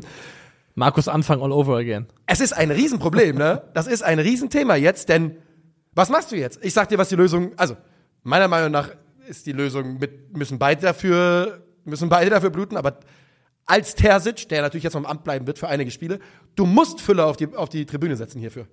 Du musst. Ja, also Du der, musst- der BVB hat ja versucht, das verhindern zu können, indem jetzt schon medial das so dargestellt worden ist, was in meinen Augen total lächerlich ist, als sei Füllkrugs Kritik gegen die Mannschaft und nicht gegen den Trainer oder die die die Er Taktik, sagt doch äh, im selben gewesen. Interview, es lag nicht am Einsatz, es lag nicht am Willen. Genau, ja. Ob das so richtig ist, sei mal dahingestellt, aber das unterstreicht nochmal diese Kritik. Aber für, also für mich lag es eben auch nicht daran. Für mich lag es nicht am Einsatz und am Willen, äh, wenn man sich dieses Spiel anschaut. Also es gab über dieses Spiel verteilt, und ich muss es nochmal machen, weil ich da ähm, auch Bock drauf hatte und mir es angeschaut hatte dementsprechend. Man findet auf meinem Twitter wieder ein paar Bilder dazu, ein paar Screenshots, ein paar Visualisierungen, die es veranschaulichen sollen. Es gibt und gab in diesem Spiel mehrfach die Gelegenheit für Borussia Dortmund über das eine Tor hinaus mit ein bisschen Risiko vertikal zu spielen und auch den VfB Stuttgart in Bedrängnis zu bringen, das Pressing des VfB auszuhebeln. Sie tun es aber nicht. Und wenn man sich anschaut, mit was für einer Routine der VfB immer wieder Bälle aus der Innenverteidigung auf Karasor, auf Stiller spielt, die Gegnerdruck haben, die in engen Räumen stehen, sich das aber trauen, erstmal den Pass dahin zu spielen und die Spieler, Karasor, Stiller, sind dann auch in der Lage, mit dem Ball was anzufangen und haben dann auch den Mut, den nicht einfach nur klatschen zu lassen nach hinten, sondern selber dann versuchen, das Spiel ja positiv zu gestalten, nach vorne Richtung gegnerisches Tor in die Richtung zu gestalten, aufzudrehen, Pässe zu spielen. Und ich lasse mir nicht erzählen, klar, es gibt auf Top-Niveau in der Spitze technisch stärkere Spieler, die du für eine Sechserposition haben könntest als Sali Özcan oder Emre Can. Aber ich lasse mir nicht erzählen, dass der VfB Stuttgart diese Dinge spielen kann mit seinem Kader, aber der BVB aus irgendwelchen Gründen nicht. Der Unterschied ist, es da- gibt offensichtlich einen Trainer, der beim VfB diese Automatismen eingeschliffen hat, der die Mannschaft das hat so oft trainieren, üben lassen, dass die sich sicher darin fühlen, so zu spielen, dass die diese Räume erkennen, die Pässe erkennen. Und da gibt es eine andere Mannschaft, die das offensichtlich nicht tut. Und das kann keine Frage der individuellen Qualität sein, Yes. sondern der Frage von, was machen die eigentlich unter der Woche im Training? Trainingsarbeit. Es ist die Aufgabe eines Trainers und du hast vollkommen recht. Alleine, dass man dieses, auch dieses Füllkrug-Interview mit sagen, dass wir gegen gute Mannschaften, der VfB Stuttgart darf nicht, gemessen am BVB, darf er aus BVB-Sicht nicht mal eine gute Mannschaft sein. Das soll jetzt dem, Vf, dem VfB gar nichts wegreden, Nee, nee, nee. aber wir reden hier von einer Mannschaft, die den doppelten Marktwert hat, so ungefähr, ja. Da, das darf so nicht aussehen. An dieser Stelle einmal Gratulation an uns, dass wir seit Tag eins auf dem Höhnes Hype Train waren, seit Tag eins in Hoffenheim. Ähm, und ja auch damals nicht so ganz äh, verstanden haben, warum er da gehen musste. Ich möchte nochmal das Gesamtbild BVB trotzdem ein bisschen in Kontext setzen. Eine Sache, die ich, Team Hönes, die ich mir, Außer- ja, auf jeden Fall Team Hönes. au außer Uli. Und übrigens, ich würde mich in Dortmund mit Hönes auf der Trainerbank, ich glaube, das wäre, äh, kann man sich vorstellen. Aber anderes Thema. Ich habe auf dem, ich wollte noch mal gucken, weil beim BVB ist ja nur eine, eine Entwicklung drin in den letzten Jahren. Und ich habe mal mich an den Marktwerten ein bisschen abgearbeitet, weil eben mein Bauchgefühl jetzt seit Monaten, wenn wir drauf gucken, ist, dieser Kader wird, ist einfach schlechter, als sie früher waren. Der BVB hatte 1920, und ich habe auf Twitter was zu dem äh, Thema gesehen, ich äh, sag gleich nochmal von wem, ähm, einen Kaderwert von 654 Millionen Euro. Heute, Saison 23, 24, sind es 466 Millionen Euro. Das heißt, es sind minus 200 Millionen, minus 30 Prozent Kaderwert. Und jetzt könnte man sagen, klar, da war Corona dazwischen, ne? Zum Vergleich. FC Bayern in der Zeit plus 100 Millionen, Leverkusen plus 125 Millionen. Man hatte damals 100 Millionen Vorsprung auf den Platz 3, RB. Heute hat man 25 Millionen Rückstand auf Platz 3. Und das bedeutet einfach nur, dass die Abgänge qualitativ nicht aufgefangen worden sind auf dem Level, wie man es beim BVB hätte machen können. Und das, man kann nur bedingt Dinge ablesen am Marktwert, aber dass natürlich eine andere Qualität heute da ist, als sie das vor fünf Jahren war. Und das ist eine Definitiv. Entwicklung, die Sorgen machen sollte. alleine, das siehst du allein daran, dass du eigentlich in den letzten Jahren fast durchgehend in jedem Jahr, also gar nicht drüber nachdenken musstest, um einen bis zwei Spieler zu benennen, wo du dachtest, die kann der BVB kommenden Sommer für teures Geld weiterverkaufen, Ja. gewinnbringend verkaufen. Äh, diese Leute drängen sich im aktuellen Kader einfach nicht auf. Überhaupt ähm, In keinster Art und Weise. Und wenn man bedenkt, dass, weil sowas, so, ein, so eine Kategorie Bellingham, Erling Haaland, das sind ja auch Möglichkeiten, mit denen du vielleicht kompensieren kannst, wenn du mal sportlich Misserfolg hast, zum Beispiel Champions League Qualifikation verpasst. Und aktuell ist Dortmund Platz 5. Sie spielen noch gegen Leverkusen, sie spielen noch gegen Leipzig. Es gibt eine realistische Chance dieses Jahr, finde ich, stand jetzt nach den Leistungen, die man gesehen hat, dass sie die Champions League verpassen könnten. Und die zu verpassen und gleichzeitig nicht die Möglichkeit zu haben, das so ein bisschen aufzufangen mit irgendwelchen teuren Verkäufen, das könnte den BVB schon Sommer 2024 in eine recht gefährliche Situation bringen was einfach auch die langfristige perspektivische Entwicklung angeht, weil es ist kein Selbstläufer und kein Selbstverständnis, dass der BVB auf die nächsten Jahre gesehen die zweite Kraft in Deutschland bleiben muss. Sie sind nicht mehr die zweite Kraft aktuell. Und es ist ein, es ist ein Riesenproblem gerade, dass ich da, was, Dortmund holt, glaube ich, gerade die nicht so, nicht auf die Arbeit ein, die nicht auf dem Level erfolgt ist, wie sie hätte erfolgen sollen, aus Dortmund nach Dortmunder Ansprüchen in den letzten Jahren. Kurz, damit wir einmal uns nochmal verstehen, warum eine Qualifikation für die Champions League wichtig ist. Und für mich, von den fünf Mannschaften, sagen wir mal, die gerade in der Champions League mitspielen, Bayern, Leverkusen, RB, Stuttgart und Dortmund, ist ja jetzt gerade für den Moment erwiesen, dass der BVB die schlechteste Mannschaft davon ist. Ne? Weil Stuttgart ist Vierter und hat Dortmund richtig die Ohren lang gemacht. Sogar Dritter. Dritter, Entschuldigung. Ähm, ja, krass, Alter. Gratulation, VfB. 15,64 Millionen Euro für die Gruppenphasenteilnahme in der Champions League, 3,63 in der, in der Europa League, 2,8 für einen Sieg, 9, äh, 930.000 für einen Unentschieden, 630 und 500.000 in der, in der Europa League. Weiterkommen ins Achtelfinale, nochmal 10 Millionen obendrauf.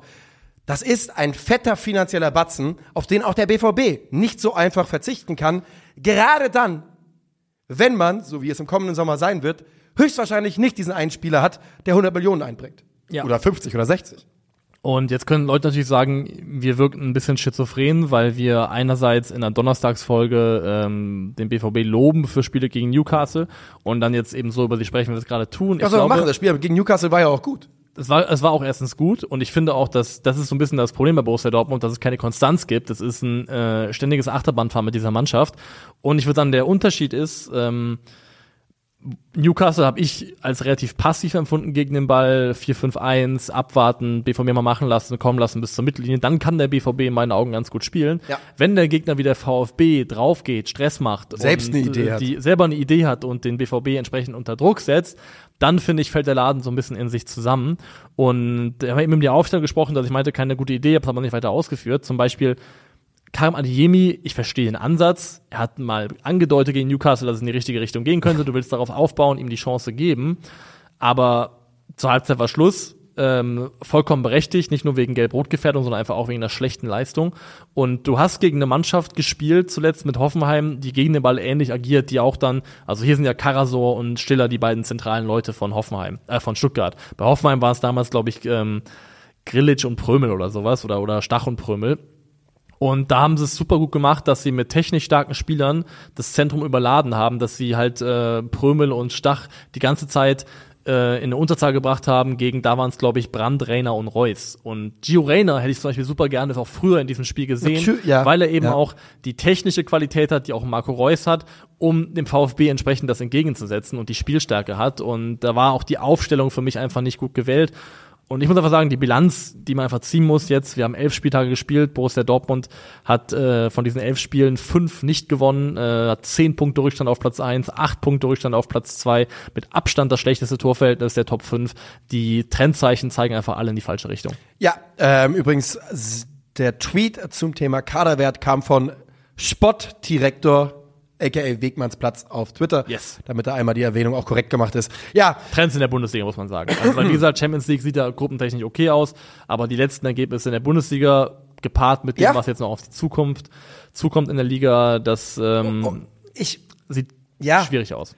Und ich, ich frage mich halt, also weißt du, dass du gegen, du hast ja gerade ganz gut erklärt, warum das vielleicht auch gegen Newcastle gut aussah.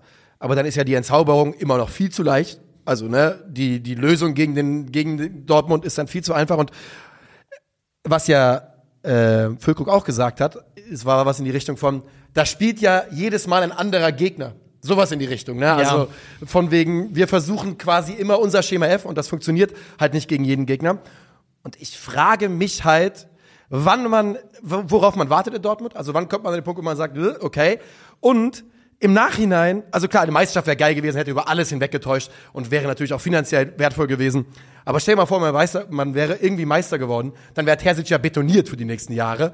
Und das würde, glaube ich, der Entwicklung auch nicht sonderlich gut Nee, tun. aber ich glaube, das hätten sie gekauft. Und das würde ich auch kaufen. Sag ich auch, das wollte ich ja also damit- für das eine, war ja meine eine. Meisterschaft kaufe ich fünf Scheißjahre. das war ja, das war der Versuch meiner Einleitung, zu sagen, Ja. äh, dass, dass man, dass er dafür dann alles egal ist, aber keine Ahnung, Mann. Ich, ich, macht was ihr wollt, haltet euch fest an Terzic, aber ich sehe nicht, wo das hingehen soll mit ihm. Ganz einfach. Das geht in Richtung ähm, Anschlussverlust bei der Spitze der Liga. Und zwar nicht in einer Saison. Der Trend ist inzwischen ein bisschen größer, als dass man da für eine Saison mal rausrutscht. Man verliert im man ist nicht mehr so, der Kaderwert ist nicht mehr der gleiche und äh, geht den Kader einfach durch. Guckt halt mal, guckt halt mal durch.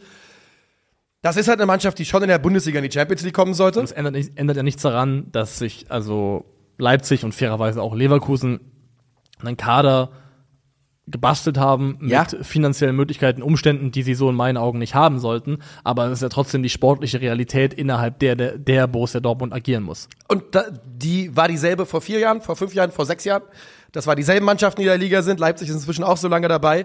Und ähm, sie sind nicht an den BVB rangekommen. Und das hat sich gedreht. Und das, da bin ich nicht bereit zu sagen, das liegt nur an Leverkusen und äh, Leipzig. Das liegt auch am BVB. Ja. Und das äh, kann keiner wollen. Und das muss man auch mal ganz klar sagen. Ne? Ich, ich will nicht, dass die vor dem BVB landen. Weder noch, sage ich ganz ehrlich. So, Bochum gegen Köln. Yes, Bochum gegen Köln, das äh, sogenannte Topspiel am Samstagabend. also, es war was drinne, würde ich sagen. Ja. Es war schon ein bisschen was drin im Spiel, muss man sagen. Es war ja auch dann am 11. Spieltag, am 11.11. ein Topspiel mit dem ersten FC Köln. Ah, das, ist ja schon, das ist ja schon schön. Alaf, Alaf. Ja.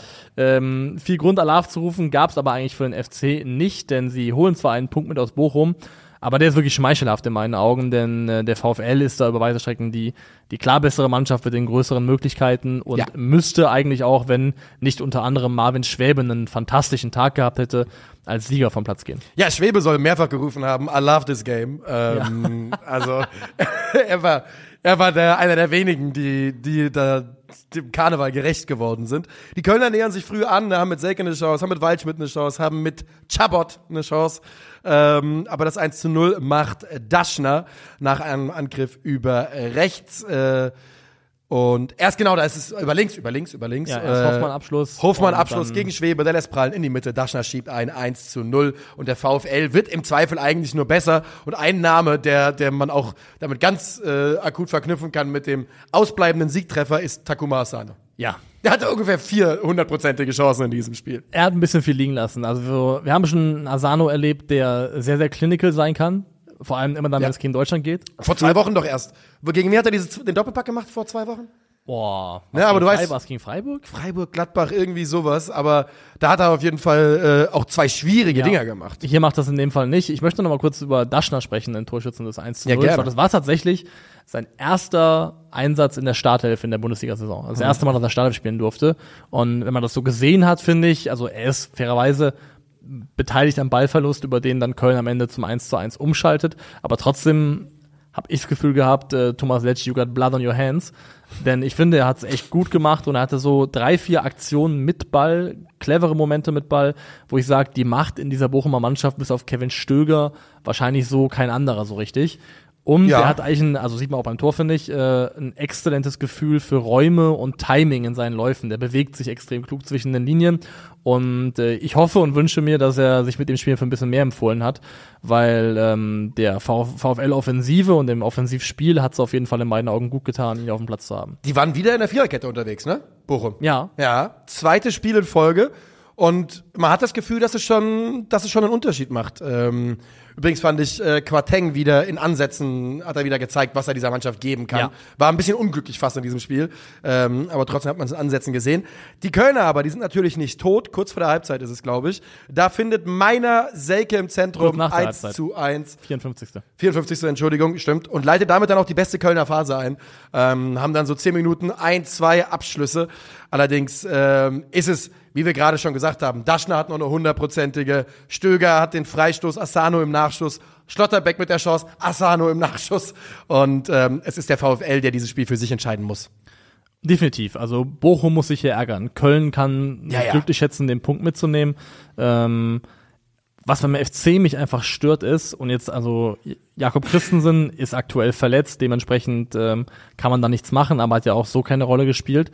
Und Florian Kainz macht das in dieser zurückgezogenen Position, zum Beispiel neben Erik Martell, die er da spielt. Er macht das gut. Darum geht's gar nicht. Es geht gar nicht darum zu sagen, Florian Kainz spielt diese Position nicht gut. Aber er fehlt ihnen halt an anderen Stellen. Er fehlt ihnen in der Offensive. Er hat letztes Jahr, glaube ich, zehn Tore vorbereitet, Ja. Florian Kainz. Und da, finde ich, bricht ihn einfach durch die etwas zurückgezogenere Positionierung was weg, weil er quasi derjenige ist, der neben Erik Martell dafür sorgen muss, dass das Aufbauspiel in irgendeiner Form überhaupt vorhanden ist. Ähm, und das kann man auch an Zahlen sehen. Also er ist in den ganzen offensiven Ken Kennzahlen, schusserzeugende Aktionen aus dem Spiel, Expected Assists, Pässe und Flanken in den Strafraum haben sich leicht verschlechtert. Und mal ein greifbares Beispiel mit einer Zahl. Ballberührungen im letzten Drittel pro 90 Minuten von Florian Kainz. In der letzten Saison war er dabei 25,8 pro 90 Minuten, ist runter auf 17,5. Also eine klare, also nicht Verschlechterung, das ist ja, ist ja objektiv einfach nur, er ist weniger am Ball. Er ist weniger am Ball im letzten Drittel und Florian Kainz, der im letzten Drittel weniger für Köln am Ball ist, schadet in meinen Augen im ersten FC Köln, schadet im ersten FC Köln im Offensivspiel.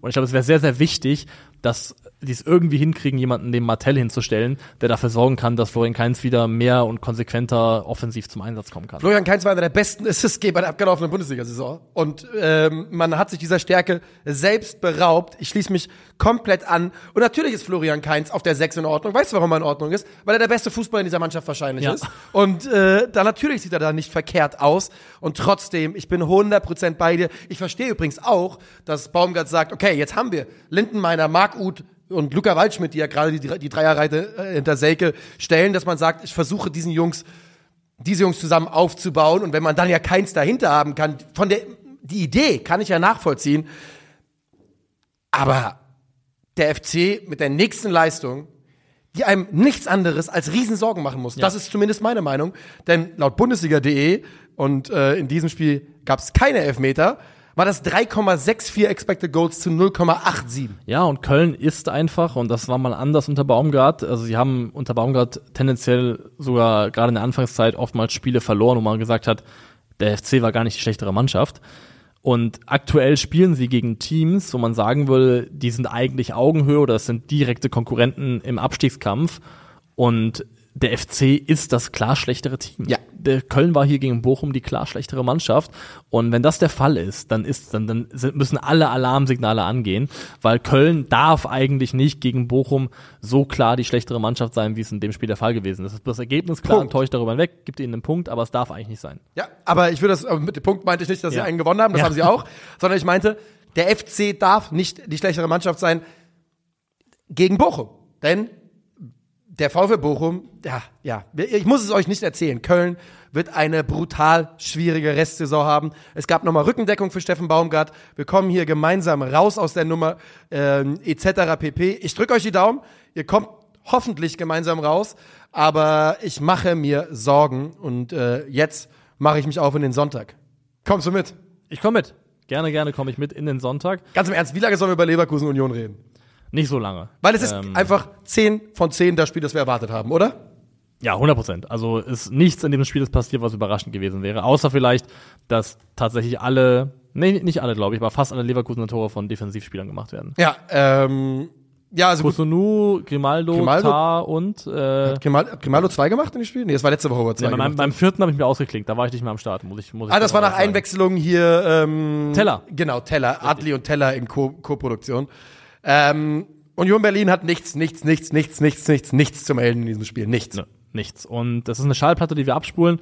Klar, man kann auch hier wieder sagen, Entstehung der Gegentore, ein Distanzschuss, der ein Eckballtor, wo der Eckball wahrscheinlich unberechtigt war, weil ich glaube, Ja, da Leiduni trifft dann noch Boniface, bevor Ja. er dann eben rausgeht. Ähm, aber, also kann man drüber meckern, Union bringt halt auch selber gefühlt, oder nicht nur gefühlt, sie bringen halt quasi keinen einzigen gefährlichen Abschluss zustande. Und dann, also wir haben zwei Abschlüsse im ganzen Spiel. Ja. Zwei Abschlüsse im ganzen Spiel. 0,04 Expected Goals, 31% äh, Ballbesitz, zwei Schüsse. Sie tun nichts und sie geben nichts dafür, um sich in diesem Spiel irgendwas zu verdienen. Und dementsprechend ist es auch in Ordnung, dass es so ausgeht. Natürlich ist es so in Ordnung. Und bei Union greift hier so ein bisschen dasselbe wie beim BVB. 22. Minute, exemplarisch, da ist Kral, der den Ball hat und er traut sich den vertikalen oder den nach, nach vorne gerichteten Pass auf Leiduni einfach nicht zu und spielt hinten rum. Leiduni beschwert sich. 36. Minute umgekehrt. Kral ist frei und der Ball kommt nicht. Der Ja. Ball kommt einfach nicht. Also man sieht einfach auch, dass diese Mannschaft es entweder A einfach auch nicht gelernt hat, nicht kann, oder einfach auch Schiss hat. Weil auch da ist ja so, Union traut sich gar nicht nach vorne zu spielen. Und wie willst du dann in gefährliche Umschaltmomente kommen, wenn du dich nicht traust, auch mal einen Ball vertikal zu spielen und immer den Weg zurückgehst? Die sind bis auf die Knochen verunsichert und es gab ja mal irgendwann die Meldung von wegen zwei Spieler hat er, die hat er jetzt beide verloren, Urs Fischer. Und dieses Spiel gegen Leverkusen, das sollte jetzt vielleicht nicht der Maßstab sein, aber es war halt wirklich nichts. Es war keine Großchance für Union Berlin. Die Mannschaft, die letztes Jahr eine der besten Kontermannschaften ja auch der Liga war, hat keinen einzigen Konter gefahren.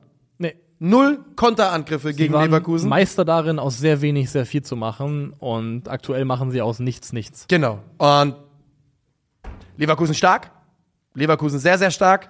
Ähm, auch ja gegen eine Mannschaft, die dann tief steht, sich da gut, äh, gut durchkombiniert, Standardstärke dabei. Also Leverkusen hat wirklich alles. Boniface muss eigentlich mindestens ein Tor machen, dieser Kopfball. Ähm, Boniface ist der wildeste. Motherfucker, den wir in der Bundesliga haben. Das ist wirklich krass, Alter. Also, es sieht teilweise so, also so stümperhaft aus, was er mit Ball macht, aber hat dann wiederum auch teilweise brillante Momente, Ja. wo der Leute mit einer, mit einer Eleganz aussteigen lässt, die so einen Schrank eigentlich gar nicht haben sollte. Manchmal glaub, aber er ist jetzt, glaube ich, an einem Punkt angekommen, wo er häufiger mal, und das meine ich jetzt ins, ganz speziell, den Ball an Florian Wirtz abgeben muss. Weil Wirtz hatte gestern mindestens zwei Momente, wo er richtig genervt abgewunken hat, weil Boniface Kopf unten hat und gegen drei Leute Ja. ins Dribbling geht und aus der vierten Reihe mal abzieht.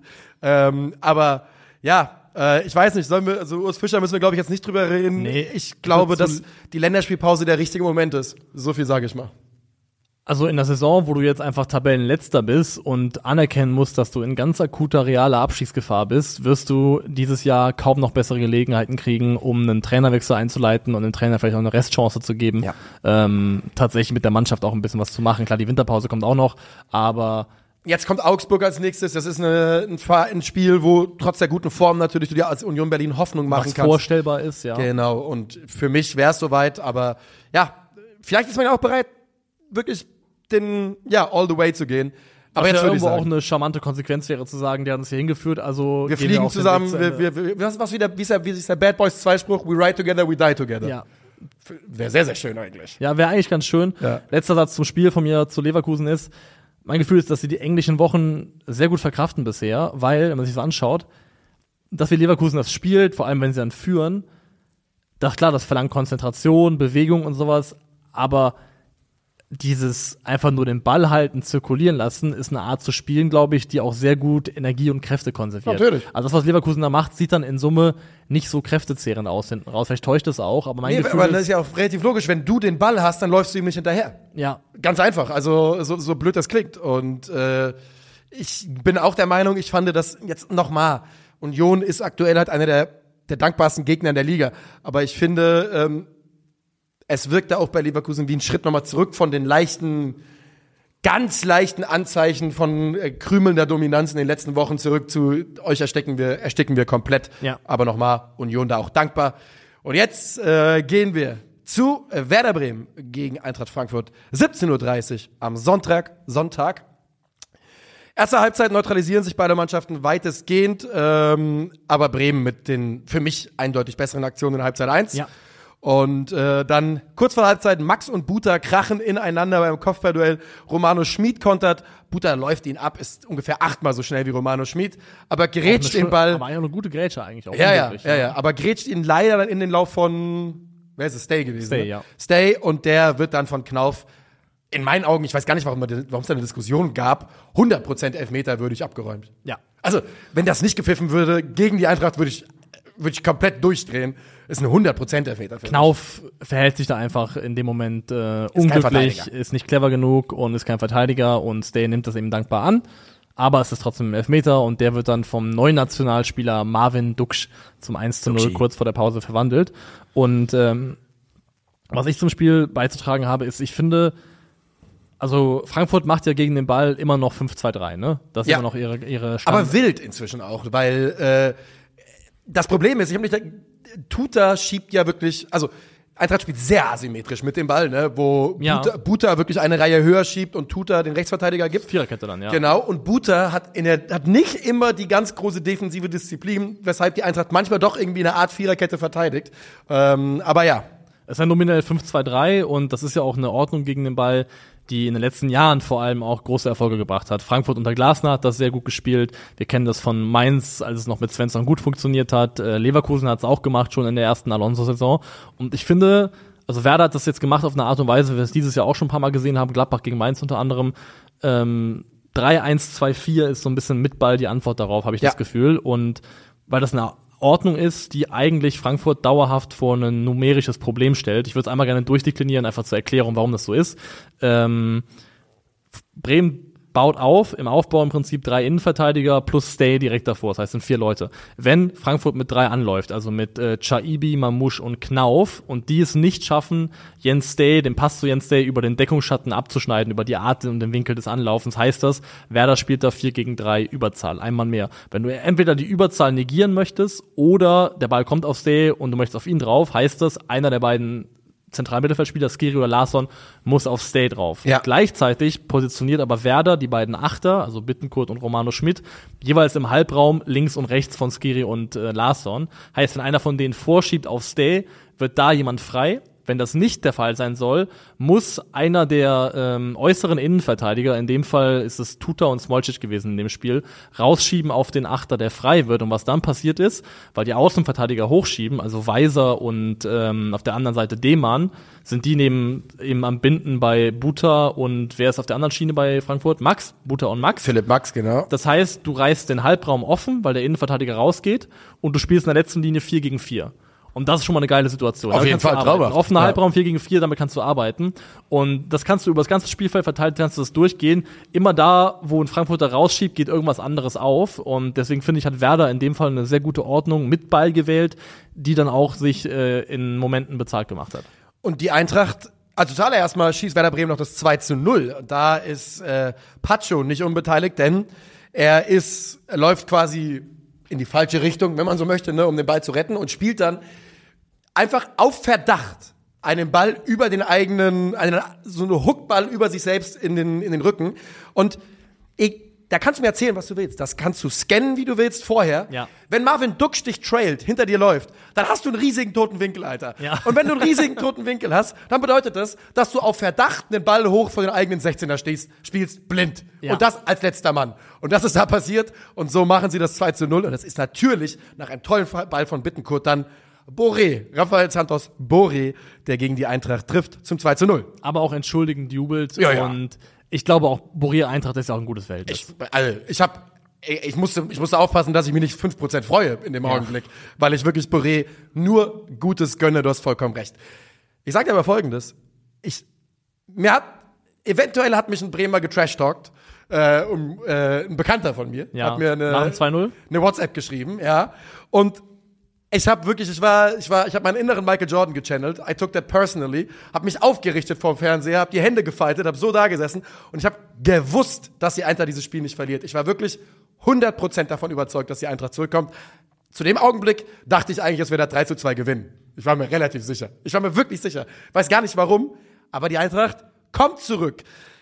Die beste Phase der Eintracht beginnt dann. Ähm, Ansgar Knauf hat eine riesen Chance. Und ähm, dann ist es einfach Elias Giri, der wahrscheinlich beste Eintrachtspieler gestern, äh, der aus 20 Metern sagt, weißt du was, scheiß drauf, ich nagel das Ding hier auf den kurzen Pfosten und der Ball schlägt ein. Und hat nochmal eine Erwähnung verdient, weil der Start ja, wie die Gesamteintracht, ein bisschen holprig wackelig war. Mittlerweile Inzwischen. ist Elis Kiri komplett angekommen. Ey, ey, Komplett. wirklich. Also ich, wirklich, äh, ist in meinen Augen nicht mehr weit davon entfernt, wie in den ablaufenden Jahren, dass er einer der besten oder der sechs, beste Sechser der Bundesliga ist. Ich finde ihn absolut überragend in, äh, in dieser Saison Also- wieder. Denn gestern war so ein Spiel, die Bremer haben es Larsson sehr, sehr schwer gemacht. Der hat sein Spiel nicht gefunden. Ja. Und Skiri hat aber irgendwann Anfang der zweiten Halbzeit, und da muss man dazu sagen, dass Philipp Max ab da auch äh, im Aufbau mehr beteiligt war, ein bisschen inverser gespielt hat, immer mehr im Zentrum aufgetaucht ist. Ähm, aber Skiri hat einfach irgendwann entschieden. Der hat einen Schalter umgelegt und hat gesagt, Freunde, jetzt reicht's an dieser Stelle. Ähm, und hat das Spiel an sich gerissen und war für mich federführend auch für, den, äh, für, die, für diese Aufholjagd da mitverantwortlich. Ich finde auch, die letzten vier Bundesligaspiele von ihm waren alle blitzsauber. Ja. Und er hat auch jetzt eben seine zwei Tore schon gemacht oder drei. Zwei, glaube ich. In also in der bisher. Liga, in Liga der zwei, Liga aber schon zwei, in Europa auch aber in ne? Pokal und Europa League hat er auch Ja. schon getroffen. Und was er jetzt gerade zeigt, finde ich, das hier war sogar mehr als das, aber was, was, was das Schöne an Skiri ist, wir haben über Roy Keane, Dennis Irwin auch schon mal gesprochen. Und da sagt da Dennis Irwin, 7 out of 10 most of the times, 8 Ja. out of 10. Und das ist halt Skiri, wenn er in Form kommt, und das ist er aktuell auch, du kriegst eigentlich immer mindestens eine 7 von 10. Ja. Und diese Zuverlässigkeit, die zeigt er aktuell auch bei der Eintracht. Und ich wollte es nur mal anmerken, weil es relativ schnell dann schon ging mit, ja, ist Skiri vielleicht doch nicht so gut. Und ich finde erstmal, wie schnell das geht. Wir sind gerade elf Spiele in der Ja, ja. Saison drin, er ist neu in der Mannschaft Und es gekommen. ist, ging los nach drei Spielen. Ging los nach drei Spielen, los nach drei Spielen und mittlerweile kann man sagen, das heißt nicht, dass er nie wieder ein schlechtes Spiel machen wird, aber er hat jetzt eine stabile Form gefunden, Ja. wo man auch sieht, warum die Eintracht ihn geholt hat und dass er der Mannschaft eben auch entsprechend weiterhilft. Ja, definitiv. Äh, die Eintracht macht den Ausgleich nach einem Standard durch Smolcic. Tuta ähm, verlängert den Ball, bringt ihn ins Zentrum und Smolcic macht ihn rein. Smolcic hat mir gut gefallen, war ja durchaus auch jemand, der sehr außen vor war in den, ähm, in den letzten Wochen und Monaten. Und ich weiß ganz genau warum. Man sieht es nämlich in ein paar Situationen. Der ist wirklich, der ist wirklich so schnell wie ein BVG-Bus. Muss man, muss man leider so sagen. Wobei, das wäre ja eigentlich was Gutes, aber es gibt so ein paar Umschaltsituationen von Bremen, wo du halt wirklich siehst, Junge, Junge, kommt der da gar nicht hinterher. Die Eintracht drückt dann eine Zeit lang noch aufs 3 zu 2 und dann, und aus, ich bin dankbar aus Eintracht-Sicht, dass Justin Jinba so spät kommt, denn der ist mit Abstand die beste Umschaltwaffe, die, die Bremen hat. Und in der Sekunde, wo er kommt, kippt die Dynamik des Spiels zu. Bremen drückt auf den Siegtreffer, nicht mehr die Eintracht. Und nochmal, in meinen Augen viel zu spät eingewechselt. Ja, man kann sich gleichzeitig auch bei Jimmer bedanken, dass er in der Entscheidungsfindung in der einen Situation so Zweimal katastrophal ist, zweimal, weil die spielen ja wirklich drei auf zwei und er löst es, also es gab keine schlechtere Lösung für, die, für diesen Angriff als das, was er gewählt hat. Und der verpufft entsprechend. Aber trotzdem hast du natürlich recht damit, dass er mit seinem Tempo und mit seinen Möglichkeiten im Umschalten definitiv eine Waffe ist, die man auch hätte früher bringen können. Ich finde aber in Summe geht dann auch dieses Endergebnis, geht dieses 2 zu 2, so wie es war, in Ordnung. Also ich kann, also ich finde, ähm, das Unentschieden spiegelt dieses Spiel eigentlich ganz ordentlich wieder. Ich äh, werde mich da nicht wehren. Also, ähm, wie gesagt, ich war, es gab diese Phase mh, nach dem 0 zu 2, wo die Eintracht angefangen hat zu drücken, 1 2 2 2 gemacht hat, wo für mich deutlich wurde, die Eintracht ist die bessere Mannschaft, wenn es hier auf den Peak zugeht. Aber Bremen hat es halt einfach geschafft, das nicht zuzulassen über einen langen Zeitraum. Und äh, so geht's für mich auch klar. Eine Sache, die ich sagen muss, und vielleicht lag das an der, äh, an der, wieder mal an der Einteilung der Mikrofone, aber es hat sich komplett nach 90 Minuten Eintracht-Heimspiel angehört. Also, Das habe ich auch gehört. Ich weiß halt nicht, wie die, das ist immer das Problem, Ja. man weiß nie, wie da die, die Mikrofone stehen, wie die ausgerichtet sind. also bei Bremen gab es ja so ein bisschen eine Zäsur im Block in den letzten Jahren. Man ist, glaube ich, nicht mehr so richtig glücklich mit der Stimmung von der Green White Wonderwall. Das habe ich schon ein paar Mal mitbekommen. Aber das war relativ erschreckend, weil so viele Auswärtsfans waren es ja auch nicht. Ich habe zumindest die SG auch deutlich hören können, ja.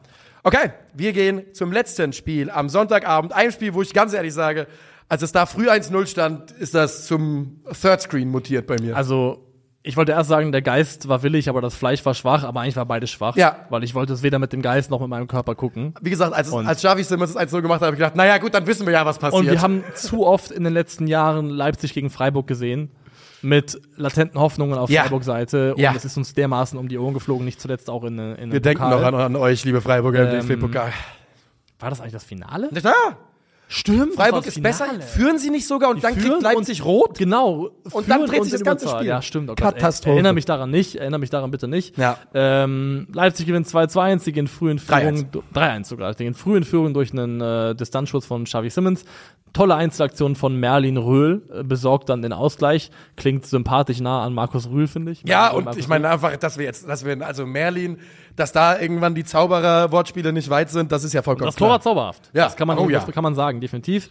2 zu 1 ist ein Elfmeter von äh, Lois Openda, ist ein klarer Treffer gegen Baumgartner, ähm, wo der Fuß auch sichtbar umknickt, also den Ja. Elfmeter zu geben, dann nach äh, Betrachtung ähm, am Video Entscheidung. Videobildschirm war die richtige Entscheidung.